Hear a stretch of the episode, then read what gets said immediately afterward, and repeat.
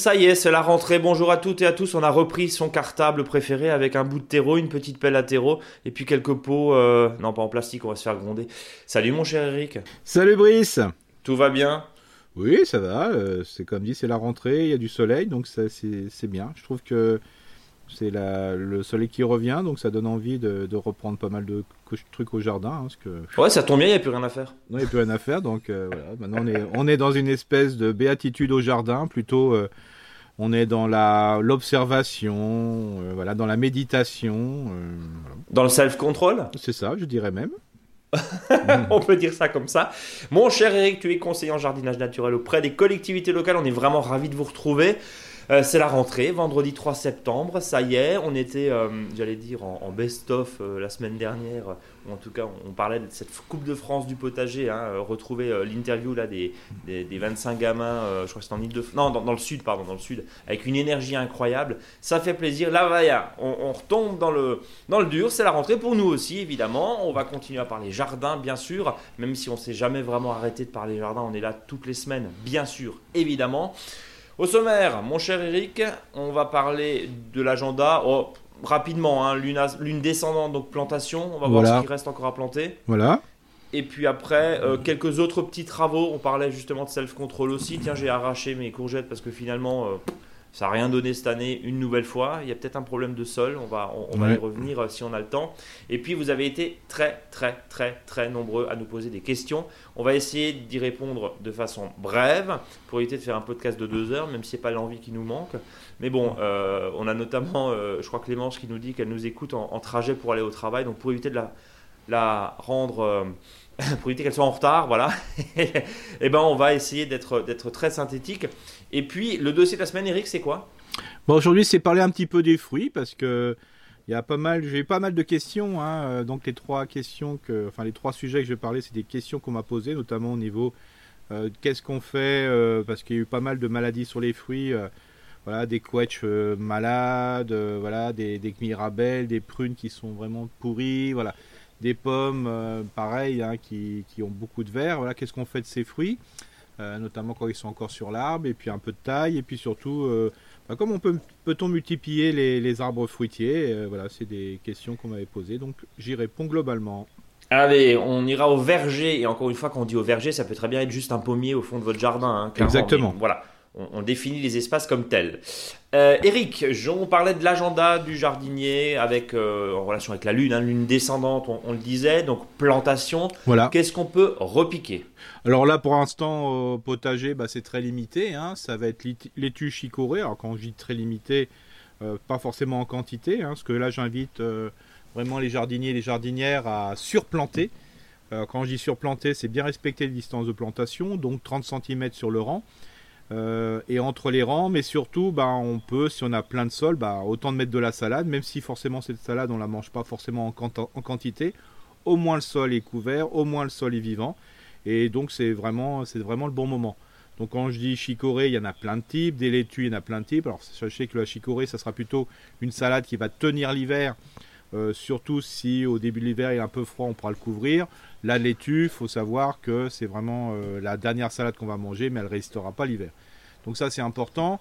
Euh, Il y a même, euh, bon on l'a pas signalé vraiment, mais on peut faire du repiquage de mâche. Hein, c'est pas trop mon truc, mais il y en a qui le, il y en a qui repiquent la mâche. hein. Même on trouve même en jardinerie de la mâche Bien à sûr. repiquer. Ouais. Bon ça, euh, franchement, mieux vaut la semer à partir de la semaine prochaine. Ça sera aussi bien. Enfin, ça fait trois semaines que tu nous dis qu'on peut tout doucement semer dans les régions les plus froides, hein, d'ailleurs. Oui, oui, oui, on peut, on peut Ouais. encore en semer, il n'y a pas de souci. Alors, euh, bien sûr, c'est le moment aussi de. Il y a des, des fois des blettes euh, qui sont qu'on poussait toutes seules, euh, suite à le fait qu'on a essayé grainer les plantes, hein, parce qu'il ne faut pas oublier qu'en ce moment, les graines des blettes euh, qui sont venues naturellement, ça fait à peu près 15 jours à 3 semaines que les blettes blettes qu'on a laissé monter bah, se sont égrenées. Donc, euh, forcément, il y a des blettes qui se ressèment naturellement. Donc là, on peut aussi re- repiquer, c'est-à-dire enlever ici et là des blettes et le repiquer en ligne, par exemple, entre les salades, euh, les salades d'hiver ou les salades, euh, je dirais, euh, telles chicorée. Et puis, bah, si vous reste quelques petits poireaux qui, ici et là ont poussé, bah, vous pouvez aussi les, les repiquer. Hein. Ça sera vraiment des poireaux que vous aurez en fin de saison. Voilà. Euh, donc on a fait le tour un, petit peu de tout ce qu'il y a. Euh, voilà, saison potager. Et puis après, bien sûr, comme c'est en lune descendante, ben, vous pouvez aller sur le.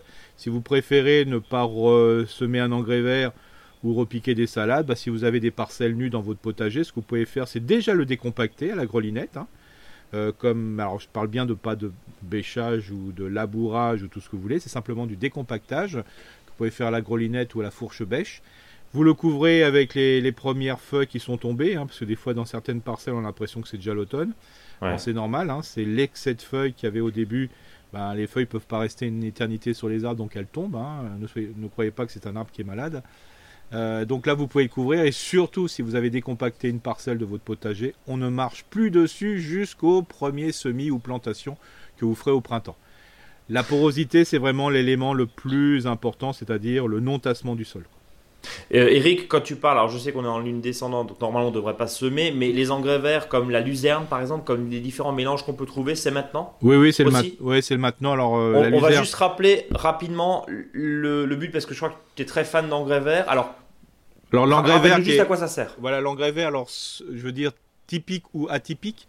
Alors le typique, c'est ce que vous pouvez acheter euh, globalement. Alors ça va être euh, par exemple, euh, tout ce qui va être euh, la famille des brassicacées, hein, donc tout ce qui est moutarde blanche et compagnie, ça va être aussi des légumes qui sont plutôt du type haricots verts ou petits pois, hein, c'est-à-dire les légumineuses, et donc là qui enrichissent le sol. Alors j'invite toujours les jardiniers et les jardinières à acheter plutôt un engrais annuel, c'est-à-dire qui n'est pas vivace, parce que sinon il va s'installer dans le sol.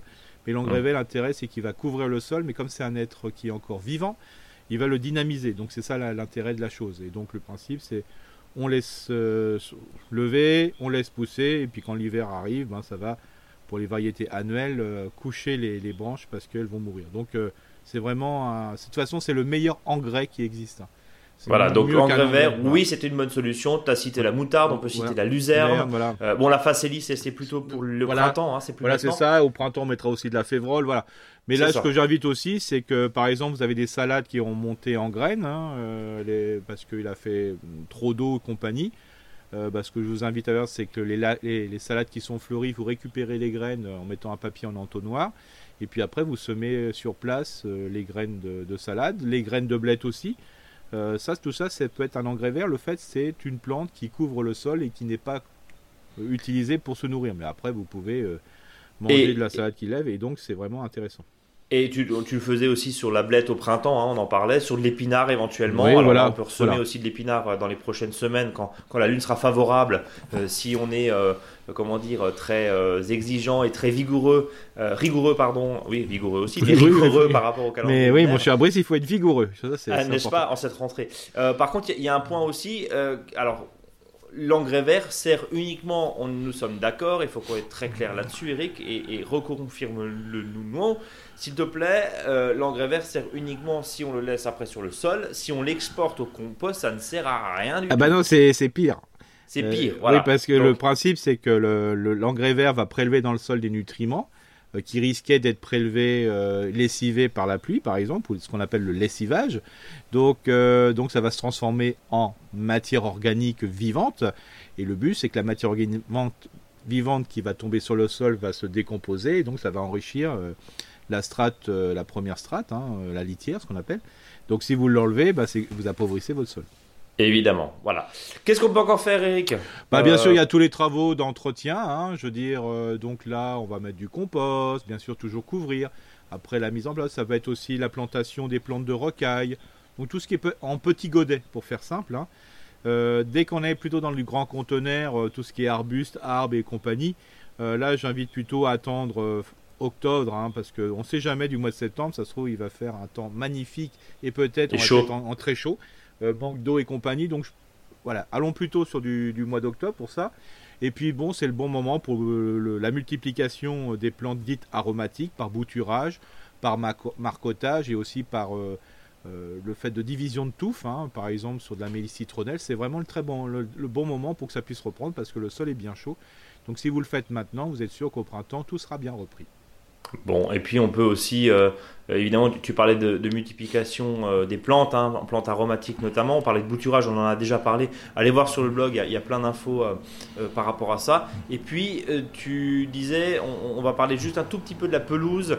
On va commencer tout doucement. Alors, le printemps était très humide, très compliqué. En même temps, la pelouse n'a pas beaucoup souffert cet ah, hiver, cet, été, parce que oui, le lapsus était plus un hiver qu'un été en termes de précipitation.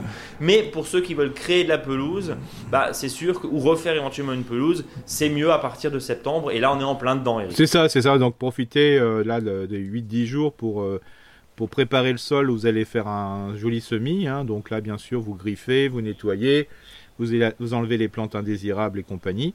Vous, mais griffer est bien suffisant, euh, voilà, et ça va permettre de, de, remettre en surface des graines qui étaient peut-être un peu plus semées profondément, naturellement. Et donc ça va faire ce qu'on appelle un faux semis, comme ça juste avant le semis de, votre pelouse, bah, vous pourrez enlever les plantules, des plantes indésirables. Voilà. Donc c'est voilà, on est tranquille.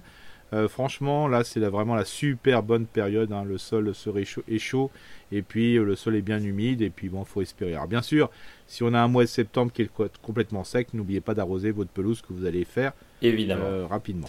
Et on ne laisse pas tourner l'arroseur pendant 3 heures, ça ne sert à rien parce que c'est le meilleur moyen de refaire des flaques et de déplacer la semence. Il faut que ça soit humide, mais, pour, mais pas trempé, pas cette étape-là. Non, on voit faut pas que ça souvent. Pas de flaque. Voilà. Pas de on, ne fait pas de flaque, ça n'a aucun intérêt. Donc c'est quelques minutes, ça dépend de votre sol évidemment, c'est quelques minutes et puis ensuite euh, on arrête, quitte à le faire deux fois par jour, une fois le matin, une fois l'après-midi, mais il faut que ça soit humide, mais pas des flaques, comme tu dis. C'est ça. On, voit, on voit souvent cette erreur hein, dans, les, dans les nouvelles. Euh, dans les nouvelles pelouses.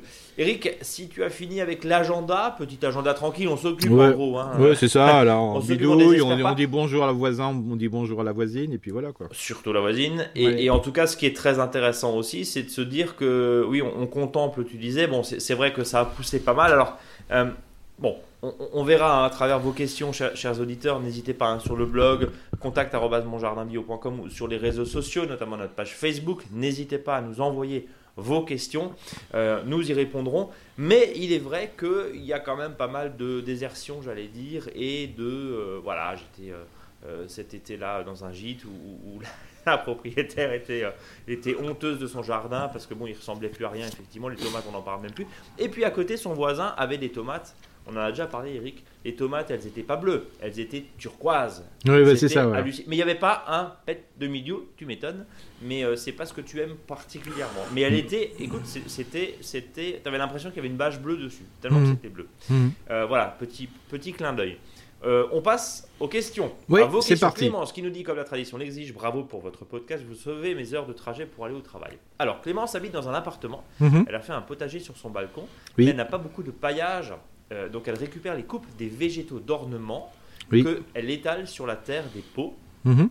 Elle voudrait savoir si c'est une bonne idée de faire un paillis avec ces végétaux sur une terre potagère, sachant qu'il y a pas mal de plantes toxiques, comme l'a montré le ficus, le laurier rose. Est-ce que la toxicité peut passer dans la terre et donc dans les légumes?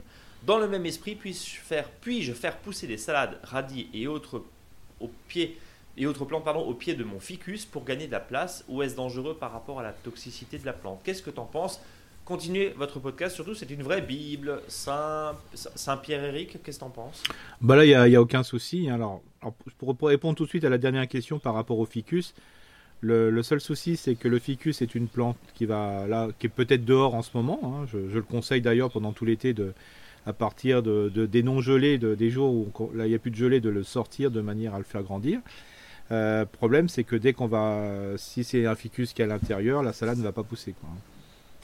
Donc euh, ça va tout de suite monter en graines, hein, donc parce qu'elle ne sera pas dans son environnement, trop sec et compagnie, donc ça c'est compliqué. Sinon s'il est dehors, euh, elle peut bien sûr Clémence planter, euh, je dirais, des salades et rentrer son ficus dès les premières gelées, hein, donc ça, tombe bien. On espère que les premières grosses gelées seront simplement fin octobre, donc ça permettra d'avoir un peu de salade. Mais là, pas grosse gelée, fin octobre, t'es, Eric, on ne sait pas où est Clémence, mais tu es vraiment optimiste. Hein oui, je sais, mais il le faut. Euh, donc, euh, donc, je dirais, il n'y a pas de problème de toxicité. Hein. Alors, bien sûr, euh, sur les feuilles, par exemple, le ficus, et souvent, c'est des feuilles qui sont allergisantes, hein, c'est vrai. Alors, ce que souvent, ce qui est, peut être intéressant, c'est que de toute façon, si vous mettez les feuilles pendant à cette époque, elles seront décomposées en partie pour le printemps, donc il n'y a aucun souci. Donc là, là-dessus, vous pouvez, pouvez le, faire hein, sans problème. Et s'il y a un petit doute, ce qu'on ce qu'on peut faire, c'est deux niveaux, hein, c'est-à-dire mettre les feuilles en surface et puis remettre, un, je sais pas, les feuilles qui sont en train de tomber euh, ici et là. Euh, bah, peut être mis en surface aussi, hein, donc il n'y a pas de souci. Évitez les feuilles de la rue, hein, euh, si la rue est très circulante, notamment beaucoup de voitures, parce qu'elles sont riches en métaux lourds, hein, donc c'est là ça va vraiment intoxiquer le sol. Donc ça, faut éviter de le faire. Donc on ramasse pas les feuilles à côté des grands boulevards. En gros, voilà, ça, voilà, parce que le principe c'est que si ces feuilles-là sont mélangées avec d'autres feuilles, bah, ça va diluer. Mais si c'est vraiment pour des, petites jardinières, il y a trop de, trop de, concentration, trop, de concentration. D'où l'intérêt d'aller un peu plus loin, je dirais, euh, dans un espace qui est un petit peu, euh, euh, je veux dire, libre de voitures. Ah, attention aussi, parce qu'on m'a posé la question, là, on va dire oui, je vais en profiter pour ramasser des feuilles en forêt, c'est formellement interdit. Hein. Euh, sauf si c'est votre forêt. Bon, ça vous fait ce que vous voulez, mais c'est pas une, bonne logique de ramasser les feuilles dans sa forêt parce que on va dégrader le milieu et l'équilibre, ce qu'on appelle l'écosystème forestier va en prendre un coup. Euh, mais sinon, alors, si c'est pas chez vous, alors là, c'est même pas la peine. Hein. c'est formellement interdit euh, et vous, la, menthe est assez forte. Et c'est normal, parce que si tout le monde va chercher des feuilles en forêt, l'écosystème qui en prend déjà un coup en ce moment, c'est pas le bon moment, quoi. Bon, en tout cas, voilà. Merci Eric. On espère avoir répondu de façon très claire, euh, euh, Clémence. Donc, on récapitule. Il n'y a, pas de toxicité parce qu'encore une fois, c'est une question de dosage. Euh, et, l'idée, bah, c'est au pire de faire, un, de faire un petit mélange. Mais pour quelques feuilles de ficus, c'est pas très grave. En gros, c'est ça, Eric. C'est ça. Euh, Pierrot qui nous dit merci beaucoup pour votre podcast qui est instructif. Je souhaite rebondir sur les propos d'Eric. Alors ça c'est une, question Pierrot qui nous a été posée euh, il y a au moins 15 jours, 3 semaines, hein, en, plein été, mais on avait enregistré un petit peu plus tôt le, podcast concernant la, récolte des graines sur les pieds non atteints par le mildiou. On parle de tomates. Hein. Qu'en est-il de la récolte des graines des pieds atteints mais des tomates en apparence saines? Ces graines peuvent-elles avoir des propriétés résistantes au mildiou? Précision du contexte, nous dit Pierrot, mes tomates étaient parfaites avant de partir en vacances et au retour fin juillet, tous les plants détruits par le milieu, aucune tomate n'a survécu sauf une seule, bien rouge, grosse et en bonne santé physiquement en tout cas. Voilà, qu'est-ce que tu en penses? Bah, De toute façon, quand il y a des, moments de, difficulté, c'est-à-dire des invasions importantes euh, d'insectes ou des maladies importantes, les sujets qui sont les moins atteints, on doit avoir toute notre attention. Alors, euh, alors c'est pas dit que si on reprend les graines de cette plante, ça soit moins, il y a moins d'invasion de pucerons par exemple. C'est rien, c'est une porte qui s'ouvre. C'est direct. C'est direct. Et donc, euh, qu'il n'y ait pas de, de, maladie par la suite, mais il y a, y a, quand même un, un, indice qui dit que bah, cette plante-là a quand même mieux résisté. Alors bien sûr, il faut vraiment en profiter. Alors dans notre malheur, je dis toujours, c'est peut-être le bon moment de trouver euh, les, les les, variétés les, plus, résistantes. Donc je conseillerais vraiment récupérer ces graines-là euh, parce qu'il y a peut-être une petite chance. De toute façon, euh, souvent les grandes découvertes c'est fait par la chance, hein, donc il euh, faut en profiter. donc la résistance de ce pied de tomate, j'invite à le faire. De toute façon, et ça c'est la logique toujours, on prend toujours les graines des fruits les meilleurs, les plus beaux et compagnie, voir si on, a, on se rappelle du pied qui a les caractéristiques techniques de pouce les plus sympas. Voilà, un pied qui pousse bien, des choses comme ça. Donc c'est, de toute façon, on fait ce qu'on appelle de la sélection. C'est de la sélection, oui, c'est ce que fait, c'est ce que font, pardon, tous les semenciers, Eric. oui, oui, complètement. Et puis les, découvertes de nouvelles variétés se font souvent comme ça. Se font comme ça, quoi. C'est ce D'abord, vous verrez euh, souvent, c'est marqué quelle origine semi de hasard? Alors c'est vraiment le terme qui est employé. Hein. C'est des fois, on sait que c'est Monsieur Intel ou Madame Intel qui a trouvé ça, mais aussi par hasard. Et quand on ne sait pas, c'est souvent semi de hasard. Hein. Donc c'est vraiment très très intéressant. Donc c'est pour ça qu'il faut en profiter euh, pour, euh, pour faire cette sélection et cette observation. Donc bravo euh, à Pierrot d'être très attentif. C'est la meilleure façon de trouver des variétés qui correspondent mieux. Mais ce qui est fou à dire, c'est des fois on dit bah tiens, dans mon jardin j'ai cette salade qui a super bien poussé, je vais prendre les graines et je vais en faire profiter tout, profiter tout le monde. Et bah pas de chance des fois, c'est pas parce qu'on a une plante qui pousse très bien chez soi que ça va très bien pousser ailleurs. Parce que ça correspond à notre, euh, à notre sol et, aux conditions. Mais on, voilà. On, est d'accord. Donc c'est parfait. Euh, alors, PS, hein, nous dit Pierrot, je sais que vous adorez les flatteries, je ne suis pas très bon dans ce domaine, le cœur y est, bien entendu, vous faites un super travail avec ce podcast, tous les deux, ainsi que sur les articles du blog. Ça, c'était la pommade, merci beaucoup Pierrot. Mais Pierrot nous disait aussi que euh, on pouvait être force de proposition pour une chronique dans un podcast de juillet, hein, il me semble. J'ai un sujet qui pourrait être intéressant, faire un tour d'horizon sur les remèdes de grand-mère au potager. Alors, il nous parle du fil de cuivre sur les pieds de tomate, la rondelle de citron, je ne connaissais pas, la cendre de bois, euh, le savon noir, etc., etc. Voilà. Bah, écoutez, Pierrot, euh, Eric, je sais pas ce que tu en penses. C'est une bonne, très bonne idée. Tu, tu, essayes souvent, effectivement, de, de, alors c'est la fameuse euh, remède de grand-mère, euh, entre guillemets, euh, croyance aussi. Moi, je me souviens d'une idée reçue que tu avais démontée il, y a quelques, il y a quelques mois. C'était l'ail au pied du péché pour éviter la cloque du péché. Tu dis, bah, ça fera pas de mal. Maintenant, est-ce que ça fait du bien? C'est compliqué. Non. Et puis après, c'est assez marrant parce que le péché, pour revenir là-dessus, parce qu'on en a encore parlé récemment, c'est que le péché, pour qu'il pousse bien, il aime bien un sol qui est bien drainant.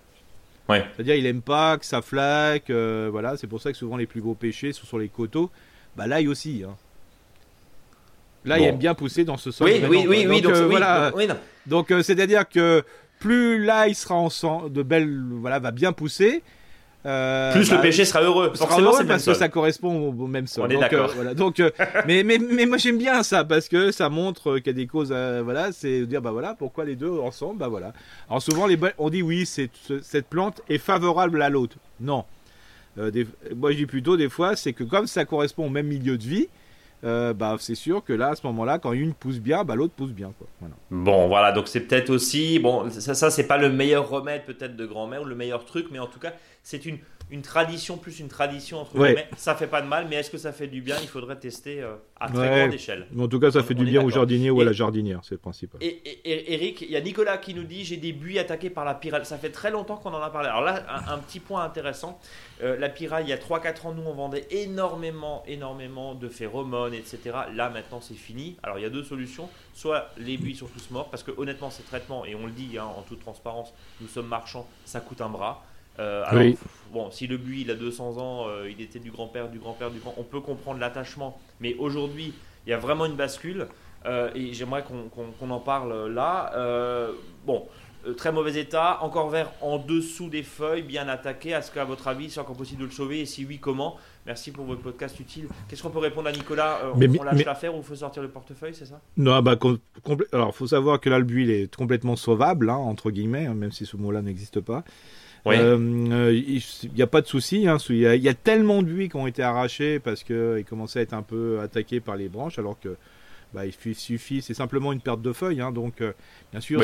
pardon, en trois jours, une pyrale, elle te, elle te désingue un buis et t'as Oui, mais après, après, il repousse, il hein, n'y a pas de souci. Ouais, mais quand il fait ça pendant 2-3 ans de ah, suite. C'est ça, c'est ça, c'est ça le problème. Mais souvent, ce qui moi, passé, deux, enfin, les, les, buis du grand-père, ils avaient, ils avaient 60 ans, ils ont duré deux saisons et c'était fini, quoi. Alors, il faut savoir aussi, c'est que beaucoup de buis jusqu'à présent et dans beaucoup de régions, surtout dans le, dans le nord, étaient plantés en pot. Euh, donc euh, ça, ça c'est souvent des. Alors ceux-là, ils n'ont pas résisté. Hein. Ils sont tous passés en déchetterie, pour faire simple. sauf ceux qui ont mis beaucoup de, de bacilles de Turin dessus. Hein. donc le produit qui est utilisé pour lutter contre le, le buis et, l'unique pour pour l'instant. Euh, faut savoir que là, euh, ça vaudrait le coup quand même pour son buis d'utiliser un bacille de Turin. J'ai une application. Hein. hier, j'étais en animation. Il y a encore une personne qui a dit bah voilà, j'ai fait mon dernier traitement voilà, parce que j'ai une attaque tardive de de, de pyrale de buis. Donc moi je dis que ça vaut le coup hein, quand même, hein, parce que c'est le buis c'est quand même un, arbre qui est quand même euh, assez merveilleux. Il a l'air discret comme ça, mais moi je, l'aime bien franchement. Hein, c'est dans ces arbres et puis il permet quand même des beaux aménagements. Euh, mais il faut aussi penser qu'il y a eu pas mal de, buis qui ont été moins attaqués parce que tout simplement euh, ben le, l'insecte, donc là la, première larve, euh, la deuxième et le troisième stade, hein, parce que souvent ce qui se passer, c'est qu'au niveau de la chenille, elle va avoir plusieurs stades. Elle est appétante pour les, pour les oiseaux. Hein. Donc euh, avant, c'était pas le cas parce que les oiseaux euh, ne les prenaient pas parce qu'elles semblaient être toxiques pour les oisillons. Et maintenant, c'est des, des, observations qui ont été faites.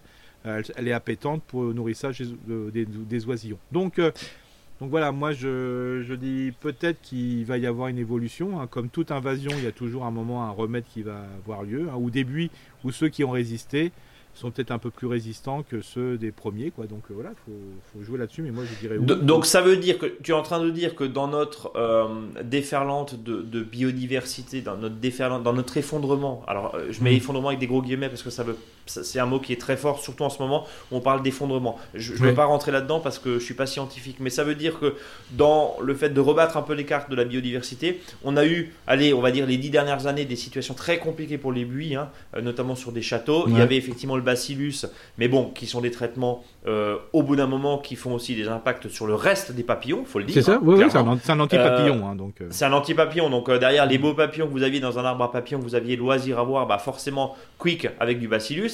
Tout ce qui est traitement phéromone, ça coûte un bras, on, l'a dit il y a un instant. Traitement chimique, on n'en parlera même pas dans ce podcast évidemment, réalisé par des professionnels qui le font encore là-dessus, mais on voit quand même que, il y a un effondrement de ce segment-là qui veut dire aussi que soit ils abandonnent, soit effectivement on se dit que bah, la mésange qui passait par là, voire même les moineaux, euh, le garde-manger il est pas loin et ils ont l'impression que toi tu nous dis c'est en train de se rééquilibrer d'après ce que je constate. Oui c'est ça. De toute façon il faut savoir que dans la nature dès qu'il y a de la bouffe, il y aura forcément celui qui va le bouffer. Alors ah, c'est ça c'est vrai pour nous deux aussi. Ça c'est ça. Et donc il euh, faut savoir que bah, bien sûr le temps que ça se régule, euh, bah, il y a peut-être des dégâts qui vont se faire. Hein. Donc ça c'est ça qui est important et c'est ça la, la, richesse et le côté je dirais petite lueur. Euh, si on fait attention à notre biodiversité, ça, ça va vite revenir. Hein. Quand on voit les chiffres que la population animale a été divisée par 3 dans le monde. Bon, ça, ça fait mal. Hein. Euh, et, je, et encore, ça, c'est des, mon avis, c'est des chiffres qui sont euh, optimisés. Euh, mais ce qui est important, c'est que si on trouve des solutions et tous ensemble, on arrive à trouver, à faire des choses simplement respectées. Hein, et quand on végétalise, on, allez, allez, petit coup de gueule là. Allez, parce que il faut bien commencer la rentrée. Je travaille sur de la végétalisation de cours d'école. A été supprimé hier dans la liste le Sumbucus nigra, c'est-à-dire le sureau noir. Donc maintenant, euh, il est formellement interdit de mettre du sureau noir dans les écoles. Pourquoi? Euh, Parce que les enfants risquent d'en manger, c'est oui, c'est ça, et voilà. Donc euh, quand on Mais c'est toxique ou pas? Attends juste pour qu'on aille. Alors, bien, alors moi je veux dire, c'est des fois on a mes connaissances. Alors c'est vrai que le Sumbucus nigra, si vous mangez des grappes entières, et notamment c'est pas la baie qui est vraiment toxique, mais c'est le l'ombelle, hein, c'est-à-dire le, le, ce qui tient les, les fruits. Vous n'êtes pas très en forme, sûrement après, hein, mais je veux dire pas. Mais je veux dire, qui va manger des grappes entières euh, Je veux dire, euh, si vous mangez des, des du, du sumbucus nigra, je veux dire, donc du sureau comme ça, non cuit et compagnie, des baies, déjà vous n'allez pas en manger 3 tonnes. Hein. Alors en plus, avec le végétal, euh, les enfants, c'est pas des brouteurs hein, quand même. Et ça, ça m'énerve parce que franchement. on voit, on voit, oula. Ah oui, ça m'a gonflé parce que ça, c'est l'arbre le plus facile au monde à cultiver, qui fait une jolie biodiversité, qui est qui est vraiment euh, synonyme, vraiment, euh, là, c'est pour les enfants. Et là, on le supprime parce qu'il y a des baies. Bon, voilà. Alors, que c'était un garde-manger ah oui, alors pour, c'est ce que tu en train de dire. la petite histoire, euh, donc, bah, comme les, dans une, par exemple, dans un espace, toutes les sureaux ont été supprimés, bah, c'est un arbuste. Donc, bien sûr, c'était au pied de, de, grands arbres, donc c'était vraiment la strate arborescente et la strate arbustive. Bah, qu'est-ce qui s'est passé? Bah, il y a une autre plante qui a pris sa place. Et celle-ci, elle semblait plus tolérante. Alors moi, je l'ai en regardant, je dis ouais, elle est sympa, mais elle a plein d'épines. Ah ouais, donc ah oui, il y a des épines, donc il va falloir l'enlever. Donc euh, voilà. Donc, euh, euh, ouais, c'est l'enseignement en 10 secondes. Ça nous dit aussi que c'est compliqué de lutter contre les invasions végétales, on, va dire, et que forcément, bah, la nature ayant horreur du vide, CQFD, on, on voit ce qui se passe. Oui, c'est pour ça, donc, comme dit, pour tout ce qui est la pyrale, pour, revenir sur ce que disait euh, Christophe, c'était ça Si j'ai perdu son prénom? Euh, C'était Nicolas. Nicolas, pardon. Euh, bah Nicolas, oui, ça vaut le coup parce que voilà, le, jardinier ou la jardinière est là justement pour aller donner un coup de main à la nature le temps que l'équilibre s'installe. Voilà, Nicolas. Donc voilà, garder confiance, si je puis mm. dire ça devrait et ça peut s'arranger. Après, voilà, moi malheureusement, je, parlais des deux, trois buis là du, grand-père qui ont la soixantaine. Là, c'était fini. On, quand on passait l'oreille à côté, on entendait. Enfin, c'était en, trois jours, il n'y avait plus rien, clairement. Hein. Alors, faut savoir, pour revenir aussi au buis, je vais finir là-dessus, c'est que le buis se bouture très facilement. Et notamment en ce moment. Donc, c'est-à-dire que si vous avez un buis qui est atteint, bah, il y a des parties qui ne sont pas atteintes complètement. Hein. Donc, ce que j'invite, c'est de couper ces rameaux et de le bouturer dans des pots. Et comme ça, vous recréez des buis. Et au moins, voilà, on, peut euh, remultiplier la plante. C'est ça. Damien de Belgique qui nous dit bonjour. Tout d'abord, merci pour les podcasts, euh, sont bien réalisés et très intéressants. Merci Damien. J'aime particulièrement les petites touches d'humour et les blagues second degré. Oh, on est très calme là-dessus, notamment les faux dictons du jour. Euh, j'ai une question pour Eric. Vous dites toujours qu'une des principales qualités d'un jardin est son aspect social. Tu viens d'en parler là, on parlait de cours d'école. Hein. J'aimerais donc approfondir ce sujet. Euh, car j'ai près de chez moi une association qui s'occupe de jeunes dans une cité et qui a mm. créé un espace potager partagé où tout le monde est le bienvenu pour semer, planter ou mm. récolter. Malheureusement, il n'y a pas d'accompagnement structurel de ce potager. Aimant moi-même m'occuper d'enfants, j'aimerais créer un projet de potager pour les enfants afin de leur apprendre le potager naturel, le sol, la biodiversité, les graines, le semis, la récolte, la responsabilité de s'occuper de plantes, etc. J'ai l'intime conviction que c'est important de conscientiser les enfants à la terre, qu'ils se rendent compte qu'une tomate, ça ne pousse pas dans un supermarché, mais bien à partir d'une petite graine dont il faut rendre soin. Euh, petite parenthèse, on l'a vu à travers la Coupe de France du potager avec mmh énormément d'initiatives à tout âge et dans tout milieu euh, sociaux, hein, euh, mm. évidemment, et aussi dans certains cas dans des, euh, dans des CCAS notamment, où on a vu que ça, ça servait d'argument pour, pour avancer sur un projet commun. Voilà, voilà, en gros, l'idée, hein, nous, dit Damien en, Belgique. Et j'aimerais donc savoir si Eric avait des conseils pour démarrer ce genre de projet. Merci pour les conseils et hâte d'entendre le prochain podcast.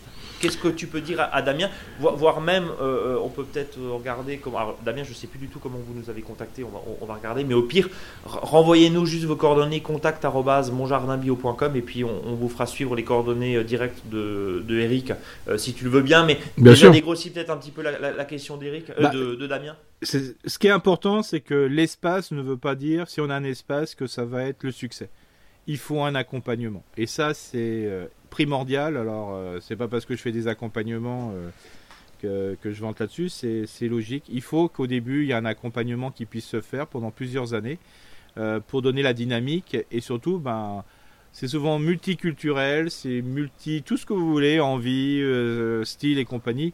Et puis les, potagers que, où tout le monde va ensemble et compagnie, ça marche rarement. Hein. Il faut, les gens aiment bien retrouver un petit jardin qui leur est propre, bien que euh, même dans ce jardin qui est souvent partagé, euh, on peut avoir plein d'espaces partagés, par exemple pour les grands légumes, euh, tout ce qui est les pommes de terre, tout ce qui va être les courges, pour les plantes aromatiques, pour les fruits, pour les petits fruits.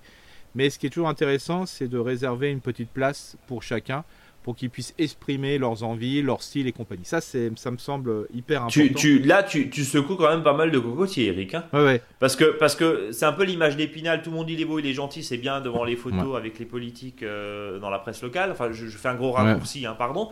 Mais tu es en train de dire qu'au bout d'un moment, ouais, le, son petit coin à soi, c'est bien aussi. Oui, c'est, ça. que tu dis. Bah, tous les projets qui fonctionnent, euh, là, qui j'ai monté, qui fonctionnent, c'est simple, hein. même si les gens ont 10 fois, enfin 10 mètres sur 1 mètre 20, donc ça fait que 12 mètres carrés pour faire simple, euh, mais ça leur appartient à eux. Euh, c'est leur truc, c'est plantent ce qu'ils veulent, euh, voilà, on leur donne des conseils. Alors souvent, bah, c'est souvent planté de la même façon parce que les conseils, c'est par rapport à une situation. Mais si on leur explique à côté qu'il bah, y a un verger, on leur explique aussi qu'il y a des plantes aromatiques, ça peut être partagé, bah, en fin de compte, même s'ils trouvent que le jardin est petit, bah, s'ils enlèvent les petits fruits, les fruits, les grands légumes et compagnie, bah, les 12 mètres carrés, en fin de compte, c'est hyper important parce que ça va réserver des, légumes particuliers qui ont besoin de moins de surface. Donc ça, c'est vraiment important pour l'accompagnement. Aussi, il faut, partir d'une situation, c'est-à-dire il faut observer le milieu, c'est-à-dire quel est le type de sol, ça c'est important, en sachant qu'on ne peut pas faire pousser tout partout. Hein, euh, ça c'est une principe de base. Et surtout, c'est Comment améliorer la qualité du sol On ne faut jamais parler de fertilisation, mais de fertilité. Fertilisation, c'est ce que je vais amener pour améliorer la qualité du sol, ok Mais ce qui est le mieux, c'est la fertilité du sol. Et la fertilité du sol, la, mieux, plus facile à avoir, c'est d'utiliser les, déchets qu'on a autour. Et simplement en utilisant des fois les déchets, d'une par exemple de bâtiment ou d'habitat collectif verticaux, bah déjà tous les déchets qui sont souvent emportés en, déchetterie ou une plateforme de, transformation, bah déjà si on les utilisait, euh, ça serait pas mal. Euh, ce que je propose, c'est que justement, euh, moi je pourrais faire suivre des photos, des informations, des voilà qui m'appellent, je, suis le premier à le renseigner. Oui, merci beaucoup Eric. Euh, Damien, comme, comme dit, je ne sais plus du tout et je suis vraiment désolé, je ne sais plus si c'était sur le blog. Et, euh, pour être très efficace, envoyez-nous un, mail contact.monjardinbio.com avec votre, votre email euh, du coup, hein, il, sera dedans. et puis on vous fera suivre effectivement à, Eric directement. On passe à la question de Céline qui est de Normandie. J'ai découvert On fort depuis quelques semaines, quelques mois, pardon. C'est un vrai plaisir de vous retrouver chaque semaine avec toujours un conseil pratique à appliquer dans la semaine. Merci beaucoup Céline. Deux questions j'ai un pied de butternut qui a poussé tout seul cette année, certainement un reste de l'an dernier, et il produit des fruits vert foncé. Vont-ils finir par blanchir? Sinon, est-ce qu'on pourra les manger quand même? Hmm. Alors, ça, va permettre de répondre, ça va permettre de répondre globalement à tout le monde. C'est que maintenant, les courges que vous avez, allez jusqu'au bout, c'est-à-dire aller jusqu'à dessèchement presque du pied de courge. Euh, si vous voulez les conserver, plutôt les conserver dehors, hein, donc euh, laissez-les sur place. Si vous avez une terre qui est un peu humide ou qui flaque et autre chose, ce que je vous propose, c'est de mettre une petite, euh, euh, une petite tuile ou une ouais, ou un cajot, enfin, voilà, de manière de le surélever. Mais surtout, aller jusqu'au bout. si le fruit pourrit entre temps, soit parce qu'il y a une intrusion par un mulot, par exemple, qui a grignoté, ou le fruit ne serait pas conservé parce qu'il était mal fécondé. Donc euh, pour les butternuts euh, qui, sont, qui ont, peut-être euh, justement, et je le crois, eu un croisement avec une autre courge, la, la, couleur peut être un petit peu différente, mais ce qui est là, il n'y a aucun souci, c'est toutes les courges aujourd'hui dans les jardins, là au 1er, 1er septembre, début septembre, sauf les courgettes. Et encore, je dirais, si vous voulez conserver des courgettes, il ne faut pas oublier qu'une courgette se conserve 3 mois, une fois qu'elle été à maturité. Euh, ce que je vous invite, c'est de les laisser jusqu'à début octobre, facilement, et de les enlever, euh, voilà, ici et là. Et là, vous êtes sûr qu'il y aura une super conservation qui aura été faite dehors, ce qui est la meilleure des conservations. Et en plus, là, vous êtes sûr que le fruit sera à maturité avec une peau qui sera beaucoup plus forte, justement, qui va permettre euh, d'éviter les intrusions. Alors, il y avait ce que vous pouvez même faire après, une fois que vous avez rentré les courges, mais on en reparlera, c'est de bien les nettoyer avec un chiffon humide et puis, comme euh, on fait chez des fois certains, avec une huile d'olive ou une huile simple, vous prenez un chiffon, mettez de l'huile et vous les, les cirez avec un on, les, on, les, on les, brosse un peu, ça permet de les garnir. Euh, voilà, Enfin, on les brosse, pardon, et on les huile. Voilà, c'est ça, voilà. C'est ça. Mais là, ce que je conseille vraiment, euh, voilà. Aussi, pour répondre globalement, est-ce que ma courge va être bonne? Alors, euh, quand on est, euh, on est sûr de la variété. Euh, Déjà, c'est des questions qui ne se posent pas, Eric. Ouais, la courge. C'est dans l'intime, donc non. Non. Mais oui. Oui. Voilà. Donc, est-ce que, les courges sont bonnes? Bah, c'est simple. Il faut savoir qu'une courge qui est mangeable sans être cuite, quand, que quand vous coupez, commencez à couper, vous coupez un morceau et elle vous paraît sucrée ou des fois même un peu fade, voilà. Là, il n'y a pas de souci. Si elle vous paraît déjà immangeable euh, quand vous la mangez crue, c'est pas la peine de la manger. Cuit, c'est pas la peine. Oui, parce qu'on va le rappeler, la courge aime très très bien s'amuser avec les voisins. C'est ça. Les croisements d'air, des fois, c'est un des seuls légumes où tu ne conseilles pas de récupérer les graines parce que il y a beaucoup, sauf si on est sur une monoculture. Voilà, c'est ça. Ou, si on s'en fiche d'avoir un mélange de, graines, hein, voilà. Mais si on aime bien une variété particulière et compagnie, on risque d'avoir quand même pas mal de surprises. Il vaut mieux prendre des courges pédigrées. Hein, c'est ça. Comme on dit. Euh, autre question justement de Céline. Hein. depuis trois ans, j'essaie d'être au plus proche de la permaculture. Je paille donc mon jardin. J'ai un souci au printemps pour le sol après les haricots verts. Il est très compact et la terre est difficile à émietter. Euh, il y a deux ans, j'avais paillé avec de la paille et l'hiver dernier avec des feuilles. Je suppose que c'est dû au fait de passer régulièrement pour cueillir les haricots qui tassent mon sol.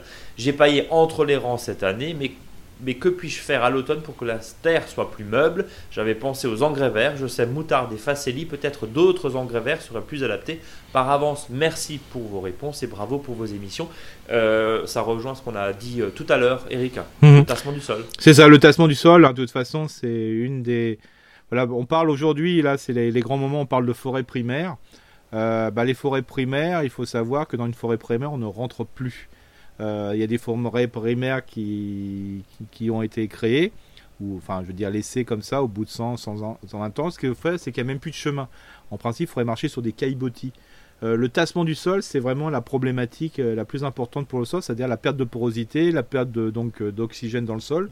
Donc ça veut dire que les milieux de vie deviennent de moins en moins vivants. Donc pour dans le potager de Céline, ce qui est important, c'est que voilà, le, le, fait de groliner au maximum à l'automne là, de couvrir et surtout de puis aller dessus, bah, va permettre de redonner de la vie. C'est pour ça qu'il faut mieux décompacter le sol quand il y a de la vie. Euh, ça c'est mieux que le faire en plein hiver où la vie est beaucoup plus ralentie. Hein. Donc ce que je conseille, c'est toujours de le faire à la chute des feuilles, hein, c'est-à-dire entre le 25 octobre et le 15 novembre. Mais si on peut le faire avant, on le fait avant. Mais par contre, il faut le couvrir pour justement profiter du bienfait euh, je dirais, de la biodiversité qui est encore un petit peu à la chaleur et a une certaine humidité. On rappelle qu'un sol humide est beaucoup plus efficace qu'un sol mouillé. Voilà, Céline. On passe à l'avant-dernière question. Johanna, en Côte d'Or, dans le 21, j'ai découvert votre podcast cet été et j'en suis ravi. Bah, bienvenue, Johanna.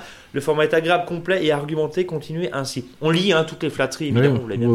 Euh, je me questionne sur mes plantes fraisiers remontants sur lesquels nous avons récolté des fraises en petite quantité cette année.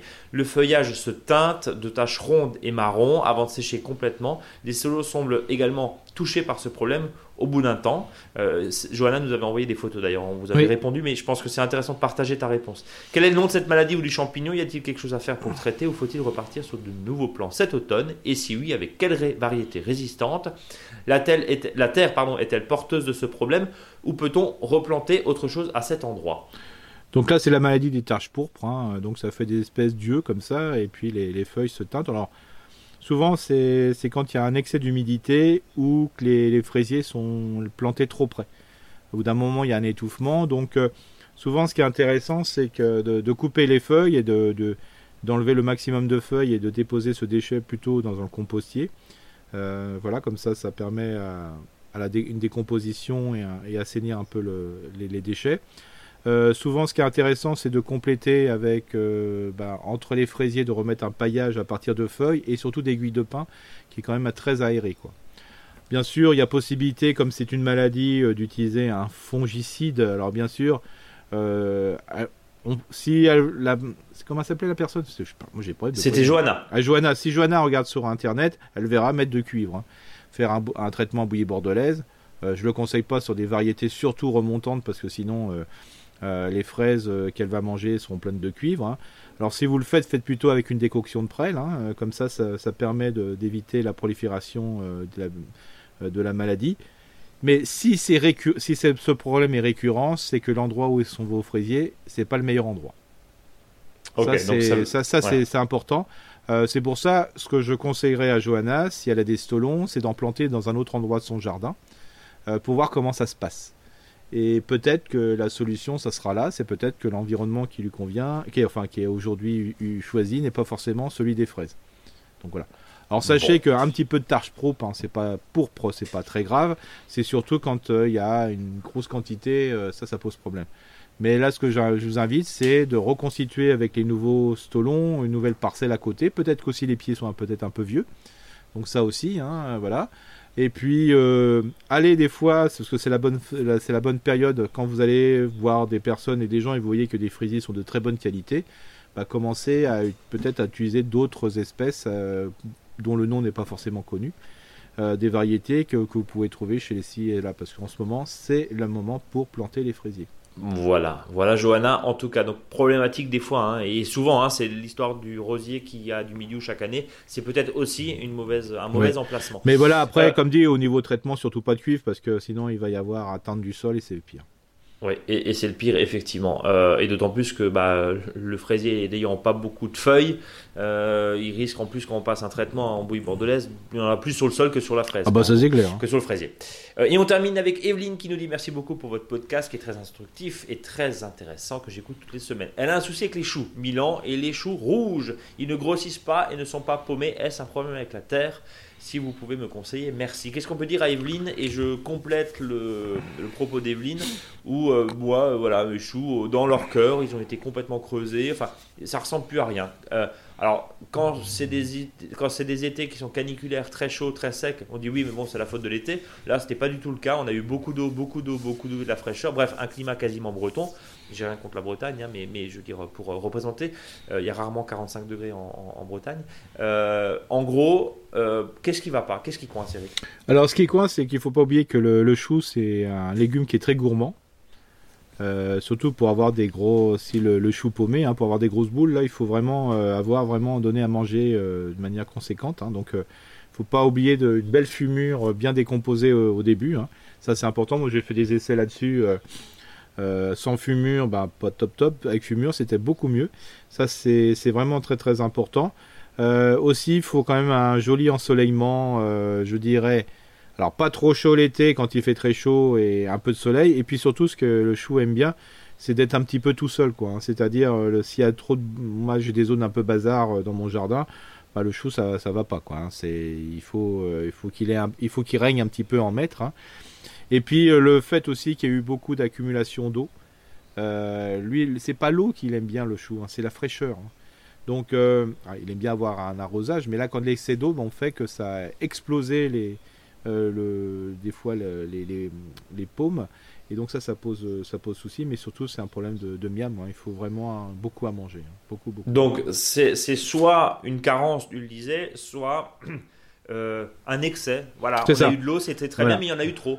C'est ça. Alors c'est pour ça quand on a des, des soucis avec les choux paumés, euh, ce, qui, ce que je conseille aux gens, c'est de mettre du chou fleur, mais plutôt du brocoli. Donc ça, c'est et le chou paumé, faites-le plutôt chou feuille c'est un type choucal. Et vous verrez, vous serez beaucoup plus rassuré là-dessus. Mais je suis, je suis d'accord avec, euh, avec, avec, Evelyne. Avec Evelyne, c'est que bah, un chou paumé n'a rien à voir avec un choucal. Hein. Euh, et, juste pour, pour qu'on referme la parenthèse euh, du, chou, tu disais donner du miam, ça veut dire concrètement de l'azote, puisque c'est des légumes feuilles.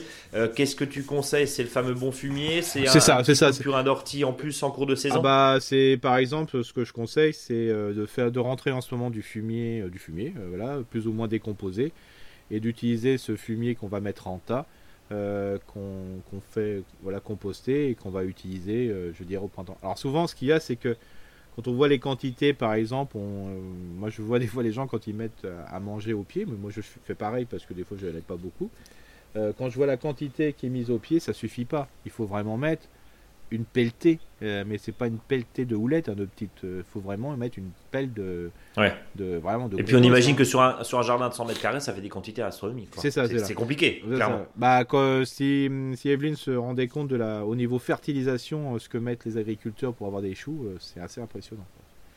Oui, mais ça va être très souvent, alors euh, en, conventionnel, euh, ça va être très souvent euh, de, de, l'engrais, de l'engrais minéral avec effectivement des doses de cheval, quoi. c'est ça, c'est ça, voilà. Faut pas, faut pas se leurrer. Hein. Mais ça veut dire, attends, juste, ça veut dire que nous, simples petits jardiniers, on est contraints d'avoir des choux qui, qui, végètent, qui poussent pas. Non, non. Parce que moi, c'est le cas. Là, j'ai des brocolis, par exemple. Le truc, il est, enfin, ça fait deux mois qu'il est en terre.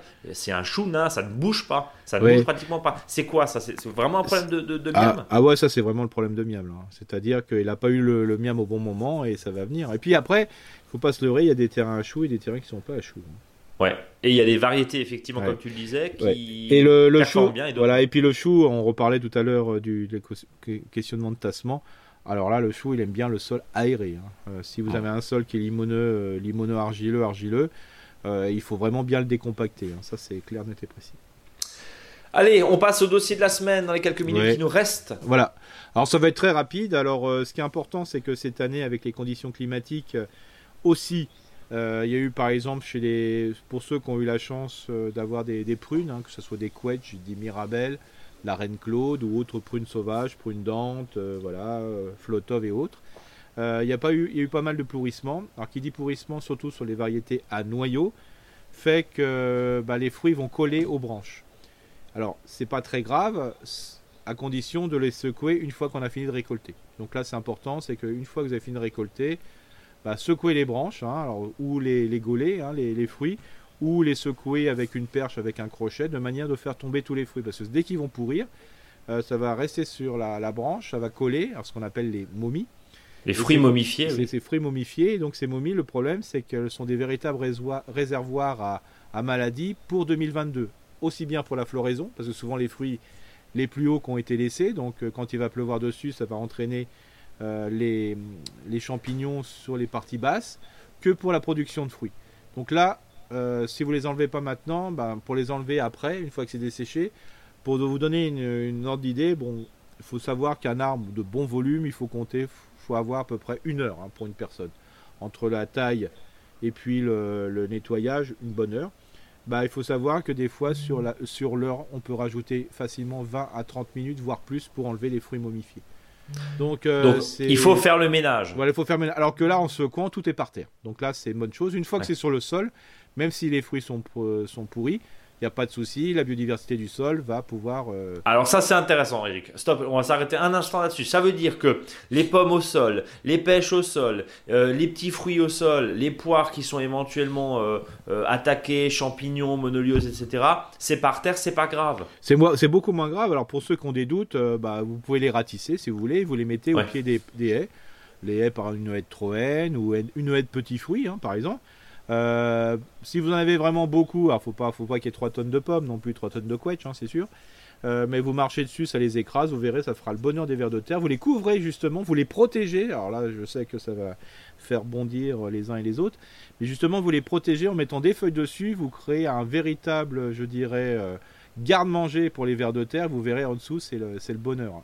Il faut savoir que dès qu'une plante qui est malade, euh, qu'un ver de terre va ingurgiter, notamment les pommes pourries, par exemple les quetch, euh, pas les noyaux, hein, mais bien sûr, Oui, bien sûr. on a rarement vu un verre qui recrachait du noyau. Mais je veux dire, le principe, c'est que dès que ça passe par le ver de terre et s'est transformé en turricule, la flore intestinale, entre guillemets, du ver de terre est tellement puissante qu'il n'y a plus de maladie après. Voilà, donc ça purifie là-dessus. Ah ouais. On va juste faire une petite parenthèse aussi sur les troncs hein, de, ces, de ces arbres. On met les car- fameux cartons ondulés hein, pour euh, le carpocaps. Là, je pense aux poires et aux, et aux pommes et Oui. aux noix aussi. Euh, c'est le moment, c'est la saison. Eric, oui, tu voulais rajouter, pardon? Non, mais simplement, n'oubliez pas que ça, vous les brûlerez qu'au mois d'octobre. hein. Voilà, évidemment. Euh, on poursuit la taille en verre aussi? Oui, la taille en verre, bien sûr. Alors, la taille en verre devient de, de moins en moins verte parce que les feuilles vont Oui. bientôt tomber, mais mieux vaut le faire maintenant, c'est c'est déjà pas mal. hein. Euh, ça, vous permet, euh, quand vous avez récolté vos quetch, par exemple vos mirabelles, vos dernières mirabelles et prunes, euh, ou pommes, bah, quand vous allez récolter, bah, si vous êtes tout en haut, bah, autant de, faire de la taille tout de suite. hein. comme ça, ça vous évite de monter deux fois dans l'arbre. hein. c'est déjà intéressant. Donc ça, vous continuez. Et le troisième point, c'était une question qu'on m'avait posée sur pour, les variétés de pêche, mais c'est valable aussi pour des, certaines prunes, prunes, prunes sauvages, quetch ou mirabelles. Euh, c'est d'utiliser euh, le semis euh, pour ressemer la variété. Alors ça, ça marche très très bien sur les pêches de vigne qu'on récolte en ce moment hein, à fond. Et euh, souvent les gens disent bah tiens j'aimerais bien avoir un pêcher, ça marche jamais. Par contre euh, celui qui a le noyau qui est resté au sol comme ça, ça pousse. Bah c'est tout simplement il faut surtout pas euh, semer des noyaux de pêche au mois de mars. Vous les faites sécher en ce moment, vous les semez au mois de mars, ça marche pas. Bah, c'est très simple, hein, c'est trop dur. L'intérêt, c'est justement de manger une pêche. Si elle est bonne, bah, vous dites, allez, ah super, elle est super euh, bonne pêche et compagnie. Ça, vous gardez ces noyaux et vous ne, vous ne gardez surtout pas les noyaux de pêche qui vous paraissent pas top top ou autre. Là, vous gardez vraiment les plus beaux spécimens. Et si en plus vous avez récupéré sur un arbre qui est très beau, sympa, par la taille et compagnie, bah hop, on les garde. Et là, il faut les faire obligatoirement stratifier. Stratifier, c'est-à-dire faire passer pendant l'hiver pour que le noyau s'humidifie parce que la coque est très très dure. hein. Et puis en plus, ça permet de lever la dormance. Le froid humide permet de lever la dormance, c'est-à-dire le pouvoir à la, ger- à la graine de germer. Et Donc, comment on stratifie? On- donc on stratifie, donc ça vous allez le faire, là vous mangez les pêches, vous gardez les noyaux, vous les nettoyez, et fin du mois de septembre, en, en zone, en période de, de lune euh, ascendante, vous prenez un gros conteneur, plutôt de, en poterie, hein, c'est mieux, vous mettez du sable, quelques noyaux, du sable, quelques noyaux, du sable, jusqu'en haut, vous mettez une petite grille dessus euh, pour éviter que les rongeurs euh, se servent dans votre garde-manger, pour faire simple. Et ça, vous le mettez soit enterré ou au nord de votre maison et vous laissez ça euh, humide, parce que vous pouvez donner un petit coup d'arrosage de temps en temps pour garder l'humidité. Alors, ce que je conseille souvent, c'est de se laisser ce pot, je dirais, en, zone où quand il pleut, bah, ça puisse, le pot puisse recevoir la pluie. Et puis après, une fois que vous avez ça, une fois que la période hivernale est bien passée, bah, au mois de mars, là, vous pouvez semer vos noyaux. Et là, le semis de noyaux se fera soit en pleine terre, ou soit dans des pots, une à deux noyaux, et que vous allez enterrer de nouveau, et comme ça, vous aurez à avoir, vous allez avoir vraiment une jolie germination. quoi. Et donc on parle de stratification Fication, des graines, c'est un ça. nouveau mot, hein, nouveau Ouais. euh, dans notre vocabulaire là, euh, que, que je ne connaissais pas, mais merci Eric. Euh, donc on fait stratifier les graines pour que ça fonctionne. C'est ça. Alors pour faire simple, hein, ça se fait naturellement, c'est quand une pêche tombe, ça reste dans le sol, ça stratifie. Oui. Voilà. Mais le problème, c'est que des fois, le fruit qui est tombé. On le veut pas où on veut. C'est pas où on veut, et des fois, c'est pas forcément le fruit qu'on souhaitait parce qu'on n'a pas, on l'a pas accueilli parce qu'on le trouvait moche. Bien sûr. Donc autant de stratifier les bonnes choses, et ça c'est important. Et ne pas oublier aussi, par exemple pour le pêcher, qu'il n'aime pas d'être transplanté. Euh, si on transplante un pêcher, on n'a pas 100% de réussite. Par contre, si vous le mettez en pot, ou si vous c'est beaucoup plus simple après pour évidemment. Exactement. vous pouvez le faire ça avec les pommiers et compagnie, mais sachez que le pommier, comme ça demande une fécondation croisée obligatoire, la graine va donner un individu qui sera sûrement bien un peu différent ou voire très différent de ce que vous aurez euh, souhaité. Donc, euh, et dernière petite info, si vous faites du semis euh, de fruitier, que ça soit pêché, ça va garder, ça va maximiser la vigueur de l'arbre. Ça va pas, ça sera des grands arbres. Sur du pêche de vigne, c'est pas très grave parce que c'est naturellement, je dirais, dans ses caractères génétiques, un arbre de petit volume. Mais si vous faites du pommier, ça sera très très grand. Si vous faites de la cerise, ça sera très très grand. Donc la griotte, ça sera plus petit parce que naturellement c'est plus petit. Et sachez qu'il peut y avoir une petite variation aussi. Mais je vous conseille par exemple les prunes sauvages, c'est vraiment super. Bon, en tout cas, on a fait le tour de son verger. Euh, on, rappelle juste, tu parlais de taille en verre tout à l'heure, tu parlais de fruits à noyaux. Ça veut dire concrètement que les abricotiers, euh, on taille ça quand en fait, les abricotiers? Bah, Les abricotiers, on taille juste après la production. Donc en principe, euh, ça devait être fait depuis. Et quand il n'y a pas de production, Eric? Bah, Comme bah, cette année Bah voilà, bah, le, comme dit, on peut, pour ceux, moi je. Taillons maintenant, hein, c'est toujours le plus simple. Pour, voilà, parce qu'on voit encore les branches qui sont. Parce que des fois sur l'abricotier, des branches qui sont malades, voire mortes. Donc on, les voit encore, donc ça aussi, ça permet, si on n'est pas tout à fait sûr, déjà enlever ça, c'est déjà super, hein, parce que sur l'abricotier, il y a pas mal de ce qu'on appelle de monilia, hein, c'est-à-dire euh, euh, les veines de l'arbre qui sont euh, bouchées par un champignon qui fait que la branche dessèche ensuite. Donc là, ça permet d'enlever un super nettoyage, ça c'est super intéressant. Donc dès que c'est fait en verre, c'est ce qui est le mieux, hein, franchement. Bon, et puis on salue l'avion qui vient de passer, l'avion de tourisme qui vient de passer. Vous l'avez dans les oreilles, mais voilà, on enregistre euh, de façon euh, porte ouverte et porte et porte et fenêtre ouverte. Voilà. C'est ça. Eric, on passe au fond dicton? Ouais, donc on va. Moi, j'aimais bien parler des fruits momifiés, justement. Donc, un jardinier qui fait tomber les momies n'est pas forcément dans un verger du Caire. voilà, ça c'est fait. Bon, en tout cas, l'importance de la momie. Euh, attention au retour de la momie. Hein, c'est ça, oui. Ça, Et non pas le retour de la mamie. Mais attention au retour de la momie parce que, blague à part, euh, c'est là un vrai concentré de foyer à champignons. Ah, mais complètement. Hein. Extrêmement. Et, je, sais que.